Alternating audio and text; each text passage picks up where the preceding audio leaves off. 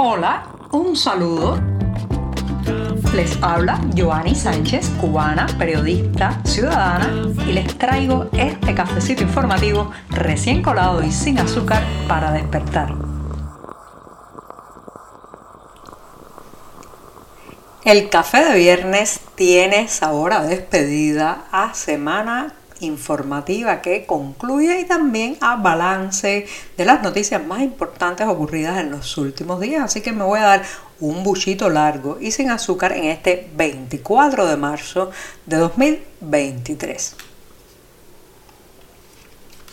Después de este sorbito sin una gota de azúcar, les comento que faltan apenas dos jornadas para que ocurra el proceso electoral que sentará a cerca de 470 diputados en el Parlamento o Asamblea Nacional Cubano. Ya saben que se trata más bien de un proceso de ratificación, elegir lo que es elegir, no elegimos nada, y que además ha estado precedida de campañas y convocatorias a abstenerse a ir a las urnas como una manera de enviar un mensaje contundente de indignación, de rechazo, de inconformidad y malestar popular al régimen que parece tener los oídos tapados a otros caminos en los que debería escuchar la voz ciudadana. Bueno, pues 48 horas antes de que esta farsa electoral comience, en nuestro diario 14 y medio hemos recogido una serie de opiniones, testimonios de la gente en las calles que piensa qué va a hacer en esa jornada. Llama la atención la manera, digamos, eh, desenfadada, abierta, pública en que cada vez más cubanos dicen que no asistirán a los colegios electorales el próximo domingo 26 de marzo. Esto, aunque ha sido un proceso que hemos ido viviendo poco a poco en la sociedad cubana, siempre destaca y llama la atención, como decía, porque hay que vencer muchos miedos, hay que sacudirse muchas máscaras, hay que además ser un ciudadano valiente para dar ese paso de públicamente decir que no se va a votar. Por otro lado, eh, hay muchos que ni siquiera están al tanto de que ocurrirán unas votaciones el próximo domingo. La gente más joven es un poco más indiferente, desconfiada y digamos que se posiciona al margen de todas estas cuestiones y está más obsesionada con eh, salir del país. O sea que entre la boleta electoral y el boleto de avión, la mayoría de los cubanos prefiere enfocarse, centrarse, gastar sus energías y su tiempo en conseguir un boleto, un ticket que los haga subir a una aeronave y dejar la isla atrás. Es muy interesante todo este proceso porque el régimen cubano podría estarse acercando a un número, un porcentaje inédito de abstención. ¿Cambia eso la situación cubana? No, claro que no, pero sí dirige un mensaje alto y claro, no solamente dentro de la isla, sino también a la comunidad internacional del grado de malestar de los ciudadanos cubanos. Lo cierto es que se trata de un régimen que se ha pavoneado por décadas y décadas de tener apoyo popular y si se le quita ese apoyo en las urnas, porque muchas veces la gente va por automatismo, por miedo, por máscaras y ahora veo que eh, poco a poco todos esos motivos van cayendo uno a uno. Quedan claro estaban los convencidos, los oportunistas, la gente que no quiere destacarse, pero escucho a muchos cubanos en las calles decir que el 26 de marzo yo no voto. La historia del cubano Carlos Jiménez y de su esposa Daria rusa ella de origen, parece una de esas novelas salidas de la fértil imaginación de algún escritor, pero no, es la dura realidad. Hace un tiempo, mientras vivían en una localidad de San Petersburgo, Rusia, bueno, pues unos militares armados tocaron la puerta de este cubano y de esta rusa para reclutarlo a él eh, para la invasión rusa a Ucrania. Negados los dos a que él participara en esa contienda, en, ese, en esa aventura bélica impulsada por Vladimir Putin, pues decidieron salir rápidamente de Rusia. Primero recalaron en Armenia, después se encontraron sin la posibilidad de transitar hacia la Unión Europea y decidieron pues que regresarían al lugar donde él nació Cuba, la isla donde viven sus padres, donde tiene parte de su identidad, aunque ya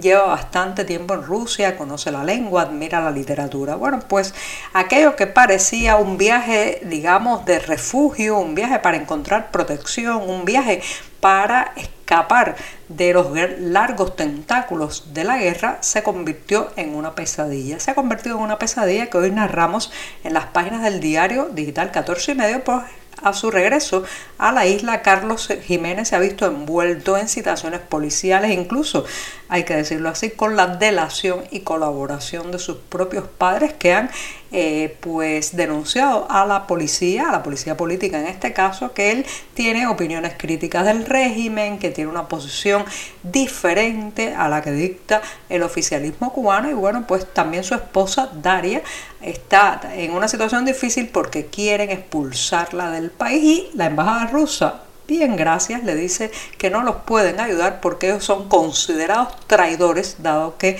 escaparon del país para no presentarse al reclutamiento eh, para la guerra de Ucrania. Fíjense qué tormenta eh, qué situación tan delicada la de estas dos personas que además son jóvenes, se aman, cada uno teme por el otro y ahora mismo no saben si van a ceder a las presiones por la parte cubana y tienen que salir de la isla y regresar a Rusia o ceder por la parte rusa y bueno pues escapar hacia otro lugar para no ser reclutados. Es muy complicado y los invito a que lean la historia de Carlos y Daria Jiménez en las páginas de nuestro diario.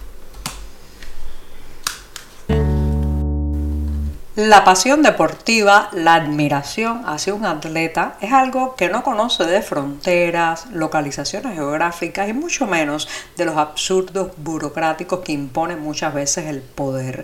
Déjenme decirles que en el recién concluido Clásico Mundial de Béisbol, uno de los jugadores más admirados por la audiencia cubana no jugaba por el equipo de la isla. Sí, había nacido en Cuba, pero no jugaba por el equipo de la isla y se trata del pinareño nacido en Pinar del Río, Randy Arosarena, que jugó no solamente por la escuadra mexicana, sino que además coló, gracias a su excelente desempeño, a México en las semifinales de este clásico mundial de béisbol. Bueno, pues la historia de Arosarena es la historia, señoras y señores, de los cubanos que nos hemos perdido.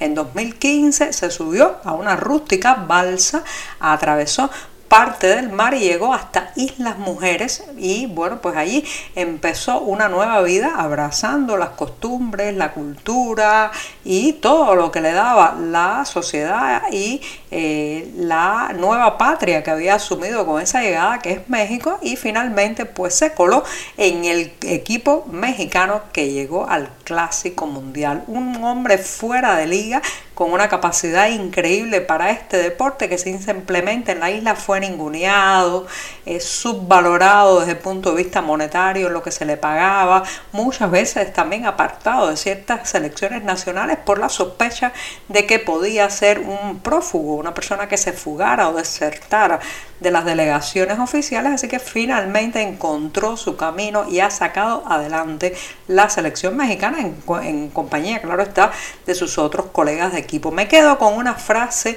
que leí de un cartel que habían llevado aficionados mexicanos a el estadio donde jugó eh, pues el partido de semifinales que lamentablemente México perdió pero no obstante el desempeño de Rosarena fue magnífico.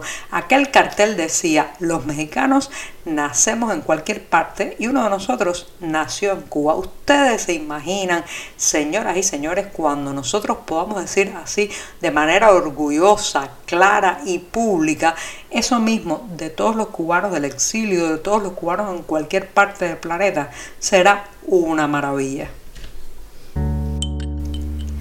La semana informativa se merece que la despidan con luces, formas, colores, así que voy a recomendar a quienes están por Madrid desde este momento y hasta el próximo 16 de abril que no se pierdan la exposición dedicada a Félix Beltrán. Sí, una exposición con el título Inteligencia Visual, el diseño en sentido social que pues refleja la obra de este diseñador, artista, escritor y docente cubano recientemente fallecido y que abarca más de 600 piezas salidas de su imaginación, de su talento, de su dedicación. Va desde sus primeros diseños aparecidos sin firmas hasta los trabajos hechos por él en los últimos años. Así que ya saben, hasta el 16 de abril en Madrid, en el Centro Arte Complutense, pueden disfrutar de la obra de Félix Beltrán. Y con esto sí que me despido hasta el próximo lunes, no sin antes desearles que tengan un hermoso fin de semana en familia, con buena música, mejores lecturas y quién sabe, también si una buena muestra artística. Muchas gracias. Por hoy es todo. Te espero el lunes a la misma hora. Síguenos en 14medio.com. También estamos en Facebook, Twitter, Instagram y en tu WhatsApp. No olvides, claro está, compartir nuestro cafecito informativo con tus amigos. Muchas gracias.